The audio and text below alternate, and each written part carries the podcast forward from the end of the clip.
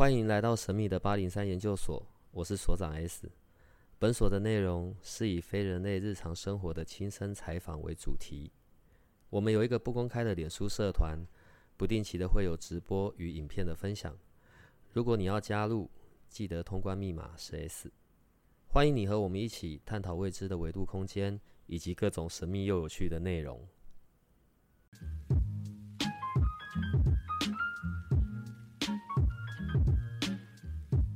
不管国内外，然后很多时候东方啊、西洋都在讨论关于怎么样可以好运的这件事。关于好运气，呃，除了外界的事件突发的、不可预期的，在我们自己的部分都会说的是你要保持很正向啊、乐观啊，然后心情很好。嗯，日常时候我们怎么样可以做到这一点？好运气吗？嗯，我觉得跟你讲跟自己讲一些正面的话语，让自己有一个正面的振动频率。不是啊，要具体一点嘛。具体一点呐、对啊，就跟自己讲好话，哇，我就对着镜跟刚刚好子讲都一样，对不对？没什么变化。对啊，我就对着镜子讲我好帅气哦。其实，在每天早上起来的时候，我觉得第一步的时候，因为早上起来的时候，其实，呃，通常一个早上起来的心情会决定到我们可能一整天的情绪，嗯，影响的比例蛮重的。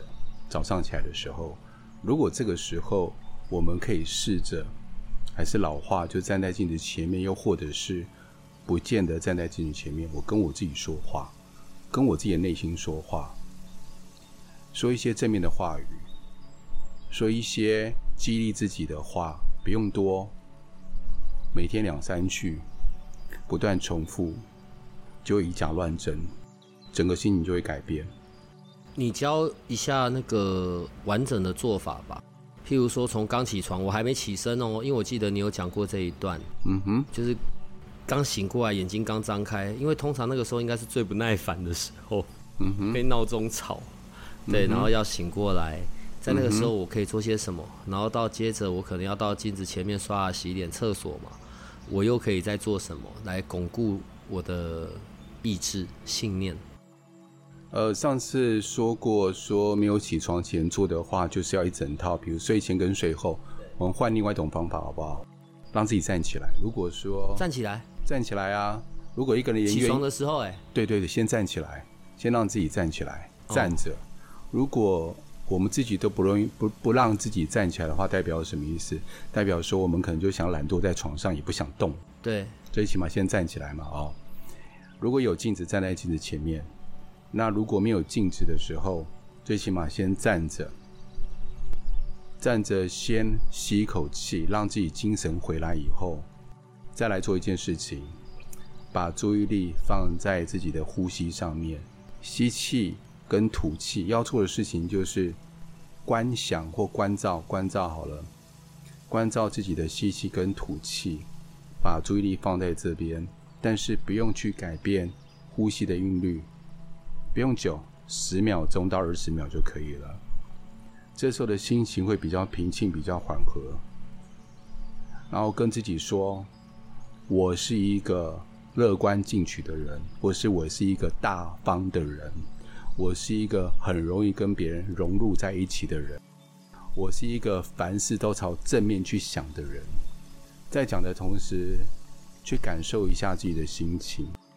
最好的状况，讲到自己的心境有一些变化，比如说我今天起来的时候心情闷闷的，但是讲到自己觉得心情有一点舒畅了，有一些改变了就好了。时间也不用太长，花个一分钟到两分钟就可以了。就说个五六句，就固定那五六句，说个三四天、五六天。自己的状况就会慢慢的改变，这样就可以了。呃，听到声音就知道是我们的 Larry 来了。Hello，大家好，所长好。我看你撑得了多久？那个 你说什么东西撑得了多久？我就看你假装知乐观是不是知书达理的样子，撑得了多久啊？呃，倒数五秒计时开始。你那个时间点为什么会想要去那么多年前啊？为什么会想要去学催眠这件事啊？你那时候脑袋里是有什么坏念头吗？呃，那个时候我上了一些课程，呃，坊间所谓三阶段课程，在里面有用了一些冥想，冥想，但是我觉得很奇怪的是，别人冥想活灵活现，还可以看到影像、看到景象，可以感受到很丰沛的情绪。但是我呢，什么都没有感觉到。我觉得我是一个大麻。我觉得会不会是我的问题？我觉得是不是还是这些人充满着幻觉，还是这些人感受力？比较丰沛，还是为了找一些话题，故意假装跟别人说：“我有看见，我感受到。”为了证明这件事情，所以我做了一件事情，就是去学催眠。因为我知道冥想某种程度也是催眠的一种。那我既然要学，我就不是去问。我的习惯就是我把我投入，我就进去学催眠，拿证照，那够深入的吧？对我来说，个人来说，所以用这个方法去接触了催眠。一方面，我也想。呃，在那个时候我学催眠的时候，我已经带了一些所谓的心灵团体当小组长之类的。那我也带了一段时间，然后我的学姐跟我说：“Larry，你你在里面，我看你这三年的成长，你感觉不错，你都已经有一些进步了，有一些成长。那你为什么不用你的感受，或者是你学到去帮助别人呢？”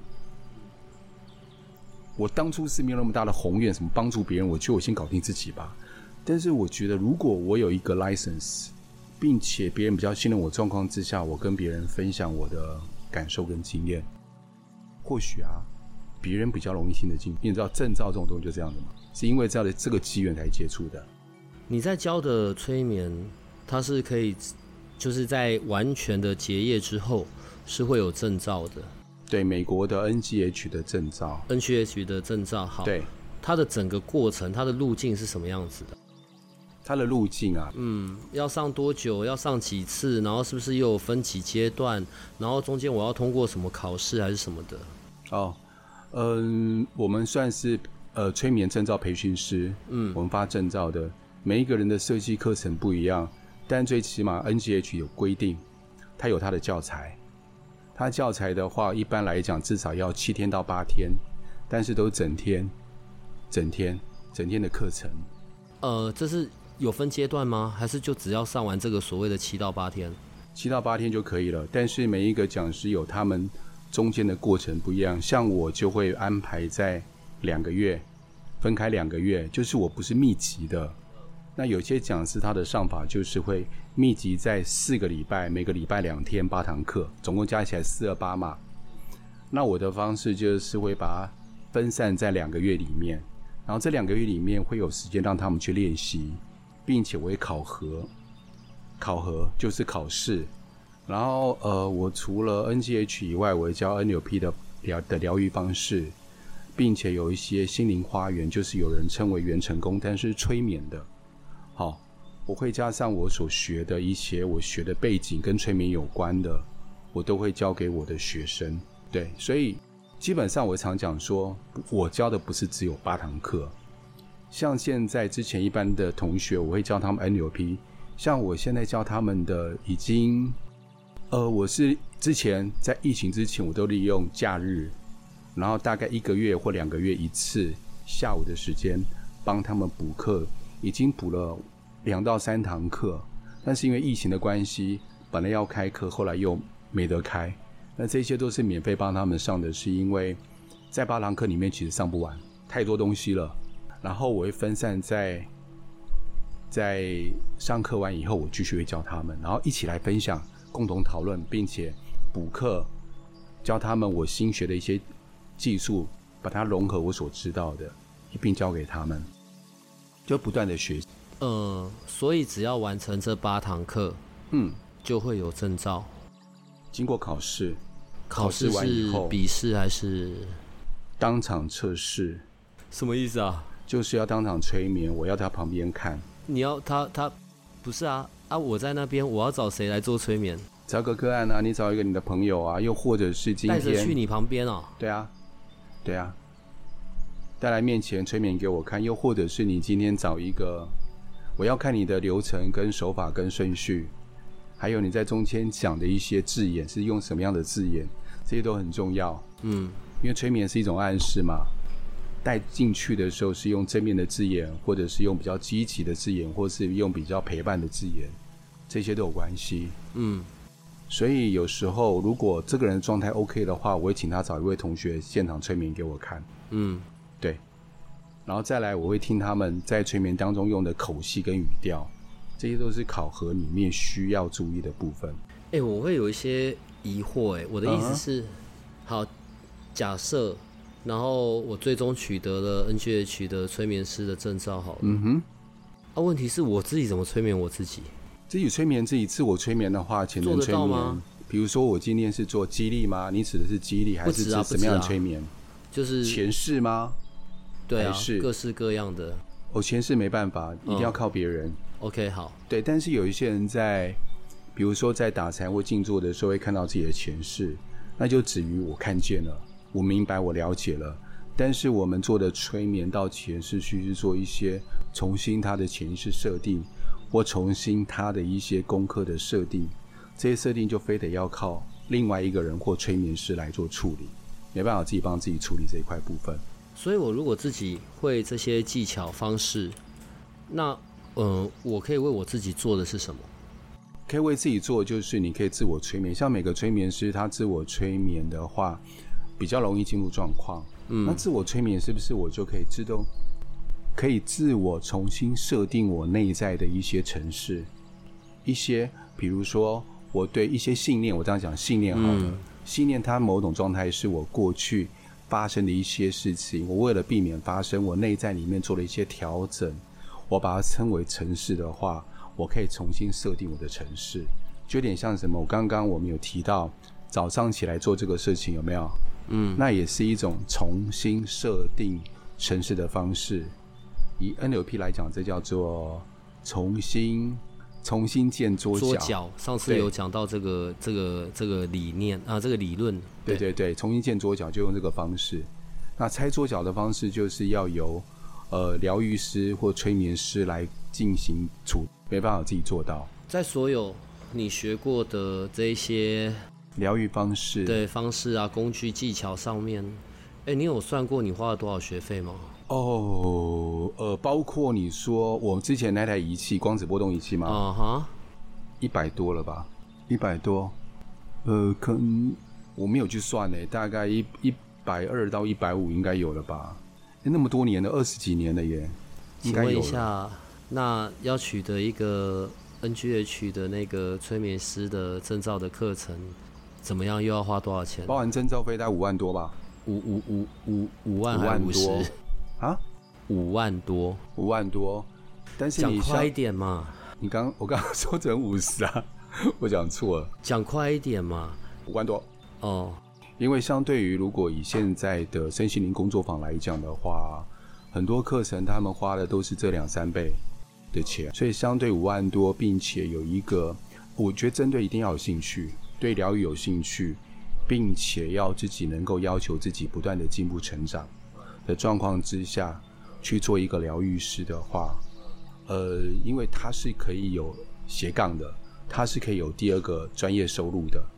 来讲，这五万多算是非常便宜，而且我的学生很多上完课，几乎一个月以后就开始在接个案，因为在两个月里面就是帮他打基础，在两个月就是不断地让他练习，嗯，而不是只是我赶快上完课，然后塞很多脑袋，然后就出去职业，因为没有体验、没有练习是没办法职业的，嗯。对，这是会有状况。你说在你的 NGH 的课程里面，还会再教到 NLP 的东西？对啊，NLP 里面有时间线啊、疗愈啊，嗯，各方面 NLP 哦两个可以结合起来用，速度就会快。使用这一些可能跟催眠有关的技巧啊方式，它可以帮助我们在现实生活里面创造出一些什么？呃，比如说我们内在调整以后，可以创造财富，加上像我在八月二十八号，对吧？应该是我没有记错的话，有一个催眠体验班，像我里面就会介绍什么塑身、减重，如何用催眠可以达到这个状况。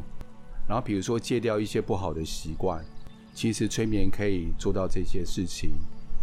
比如说像有一些有一些瘾，你可以借由催眠的疗愈的方式来戒掉，然后再就是一些呃内在小孩的处理，或者是前世的处理，对于一些我们嗯内在有一些隐忧的不喜欢，或者是一些过不了的关卡，都可以借由催眠来处理。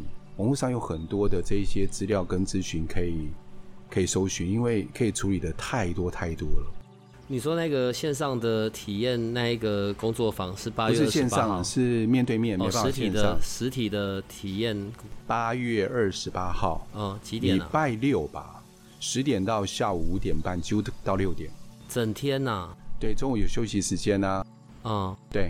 所以去的时候，那个现场的体验是指就会带着我做一些事，还是呃，当场体验教练习教教他们如何去运用跟操作，然后请人上来示范。对，然后我觉得如果他们因为诶体验完有兴趣的话，他们这个就是体验班的学费有两千块可以直接抵嗯证照班的，也可以两千块可以拿来抵证照班的费用，抵学费啊。在在我们的在我们所能够了解的范围，嗯所以我们有意识，有潜意识，潜意识占了很大的一块，因为大部分时候我们是活在意识的状态嘛。问题是我们的潜意识会影响我们的行动，影响我们的思考逻辑，影响我们做选择的那些方式，那一些的决定都是在潜意识。对，催眠在处理的是关于潜意识的这一块吗？是啊，其实我们潜意识就像所长讲的，我们潜意识其实是我们先出决定的那个关键点。比如说，我们很多自动化反应，对不对？嗯比如说有一个人突然在你旁边挥拳的时候，你会不会手过去挡？嗯挡完以后，脑袋才会去解释说：“哦，我刚刚是防备，因为我怕那个人伤到我。”绝对不是脑袋先说啊，我要防备，手才出去挡。所以我们的潜意识就是那个自动反自动化反应，会来的比脑袋更快。然后我们去做的动作就是去修改或重新调整那个潜意识它里面的那个城市或它的信念。在这些催眠的学习的过程里面，像你，你来处理个案，个案来找你的时候，你们会经过怎么样的一些过程呢？呃，我会先跟他聊，了解他的状况，并且判断，呃，让他多说出一些他的状态，先跟他建立关系，达到一个信任感以后，再慢慢进入催眠。就是我必须让这个人是相信我有这个能力帮他，并且让他知道我是可以完全接纳，并且让他了解，他不管任何的情绪状况，我是可以接住他的。嗯这个是最重要的一个部分，嗯就是信任。嗯嗯，呃，之前有讲过，像这样子的疗程的过程是需要，它不是一次可以处理完的，对，不是一次。大概都要弄多久？呃，看状况来讲的话，我会建议个案至少，如果这个状况对他来讲影响比较大的话，在疗愈过程，我会希望他最起码三到四次。但是很多人会觉得，要一次我没有感觉，因为一次有时候还在熟悉他自己的潜意识，他可能在进去的时候，他没有进去的这么的深，他还是脑袋在明白、在了解、在运作。嗯，然后等第二次，就比如说我我举个例好了，静坐或者有些人打禅，他第一次静坐的时候，一定会觉得我到底有没有静下来啊？我到底是脑袋还是我只是觉得我静下来，会模糊，搞不清楚。等第二次、第三次，他慢慢的静坐或打禅的时候，他开始越来越有感觉的时候，他才能够确定哦，我原来是有在那个状况里。都嗯需要经过不断的练习啊。催眠也是啊，跟这一潜意识连接是需要练习的，这也需要过程。八月二十八号的那一天会做些什么事啊？八月二十八号那一天的话，我会跟各位介绍什么是催眠。催眠不是我们想象中的这么的玄妙，然后这么玄妙来自于哪边？电视上的影响，电视上很多的舞台秀嘛。然后我会告诉他们说，哦，这舞台秀是怎么来的，原理是什么，然后会示范一段给他们看，要达到舞台秀，他们可以怎么做。那有些人就觉得哎、诶很炫，然后学到了以后，就可以跟朋友炫技一下，并且最主要让他们知道，催眠真正的原理就有点像在揭秘的感觉嘛。以前是揭秘魔术，对不对？嗯就揭秘催眠给他们看，然后开始告诉他们催眠我们要用的时候的语气、语调，嗯或者是当场的氛围，嗯要达到什么样的效果，才有办法做到催眠。然后会告诉他们，哎，如果今天他们觉得说像凡人最最困扰就是，比如说像塑身啊，让自己身材好一点啊，我不要吃太多东西啊，然后或者是有些什么害怕的，比如什么小动物、昆虫害怕的啊，嗯，会告诉他们如何用催眠可以处理这个部分。因为如果学到的话，相对他们是不是可以回去帮助他们旁边亲朋好友，也可以立即帮助到。好，然后再告介绍一下什么叫做回溯。哦，潜意识催眠或或者前世催眠，它怎么运作的，然后它是怎么用的，然后简单的告诉他们，让他们也可以稍微运用这个部分。我有可能学得到，譬如说我看到一个梅啊，然后我觉得很正，嘿我就去到他的面前，然后就手指这样啪弹一下，然后他就会深刻的爱上然。后他就会揍你一拳啊，这是很容易的。还觉得 这个人大概是笑尾吧？哎呦，呃，这么多年，哎，你你有算过你疗，就是你做疗愈的个案有多多少人？呃，哦，很多哎，就是对啊，我没有去细算，但是平均的话，大概也有超过五六百哦人次，因为有一些人是来个两三，来个两三次嘛，对不对？嗯，呃，如果以人次来讲的话，绝对有超过一千呢。这么多年了，绝对超过一千，更多了。我现在没有去细算了。透过催眠的这一个工具，嗯，然后你在为人们做疗愈的这些事，你觉得对你个人而言最大的收获或者是感动是关于什么？呃，我我觉得最大的感动在于，呃，像我有一些遇到一些情绪状况比较严重的个案，嗯呃，他们甚至睡不好，甚至对于他们生命当中会有一些想要轻生，或者是对于人已经不再信任，呃，或对于人群的恐惧，他们借由呃我在旁边的协助，他们慢慢走出来，让他们生命有很大很大的变化。嗯然后他们对人再度的信任，对他们自己可以再走出他们的舒适圈，又或者是他们生命从那一刻开始找到他们的阳光跟希望，我觉得这是一个最大的感动，让他们生命完全变得不一样。哦，这么久以来啊，然后在八零三研究所你也这么久了，是我们的举足轻重还有颜值的代表，所以你一定很喜欢 是怎么回事？你一定很喜欢我们的研究生们，对不对对啊，？OK，好，所以等一下等一下，接下来，等一下，你要干嘛？等一下，当你开始正经讲话的时候，当你开始我我很正经，所以想象一下，是，然后接下来你要好像就是要在对我，接下来你要干嘛你？要对我做，你要对我做那个意识上面的沟通，哦，对你啊，譬如嗯，等一下你要录的这你要讲的的内容，是我一起床就会听的，我他妈还会每天听，所以我想要每一天我听这一期的时候，我只听到这一段，就可以为我的一天，你知道带来很多正向的能量啊。但是我自己在镜子前呢，我又没有办法做这些意识的自我的对话，嗯嗯，所以我就会打开我的手机，然后打开 Podcast，然后听着这一集的后面这一段的，然后有着 very 磁性又性感的声音，嗯，对，所以你可以准备好就开始。我邀请各位在起来的时候，你们先试着让自己站起来，选择床边也可以，选择书桌前面也可以，只要找到一个可以让自己安静的站着的地方就可以了。现在，当你站着的时候，我邀请你动动你的手脚，试着让自己的手脚舒展开来。先吸一口气，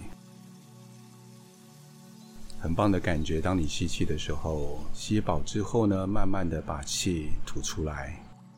好，再一次的，当你吸气的时候，我要你感觉一下金黄色的阳光，或者是白色的阳光都可以，选择一一个你喜欢的颜色。从你的头顶慢慢的往下进入你的头部。当你吐气的时候，你会感觉到你所选择的光线慢慢到你的喉咙、你的身体、胸腔、肚子、臀部、大腿、小腿，慢慢的往下，再一次的用着你的速度。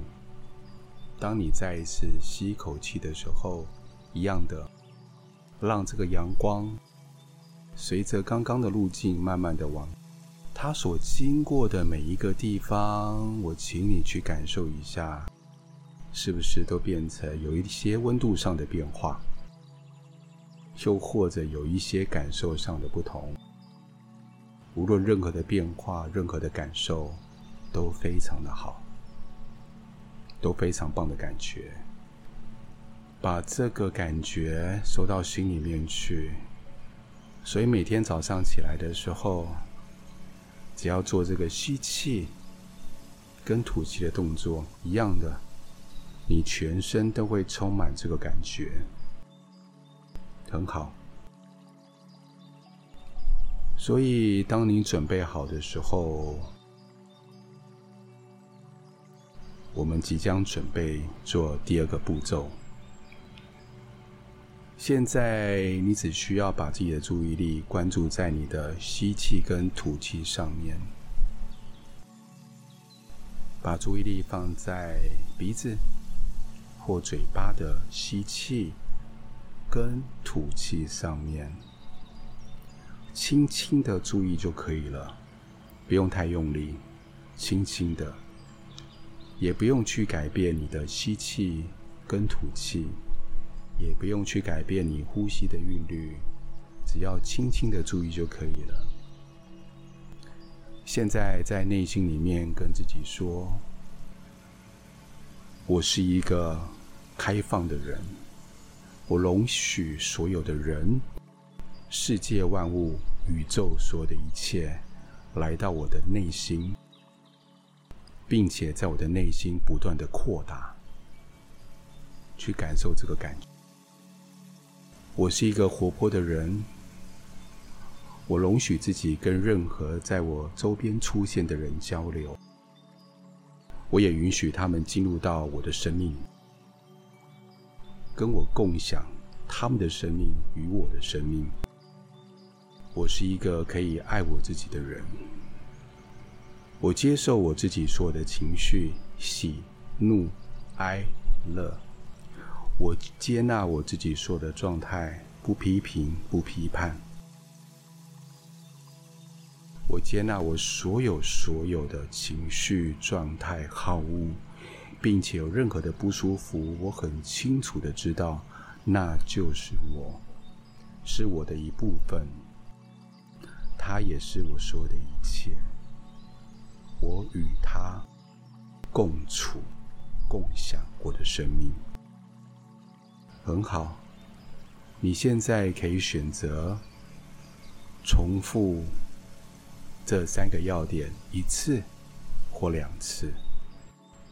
当你说完的时候，你可以试着慢慢的把眼睛张开，去感受一下你现在有多么的不同，去感受一下。你现在的情绪的感受、感觉的感受是有多么棒的感觉？记得记住这个感觉，把它带进你生命的每一天。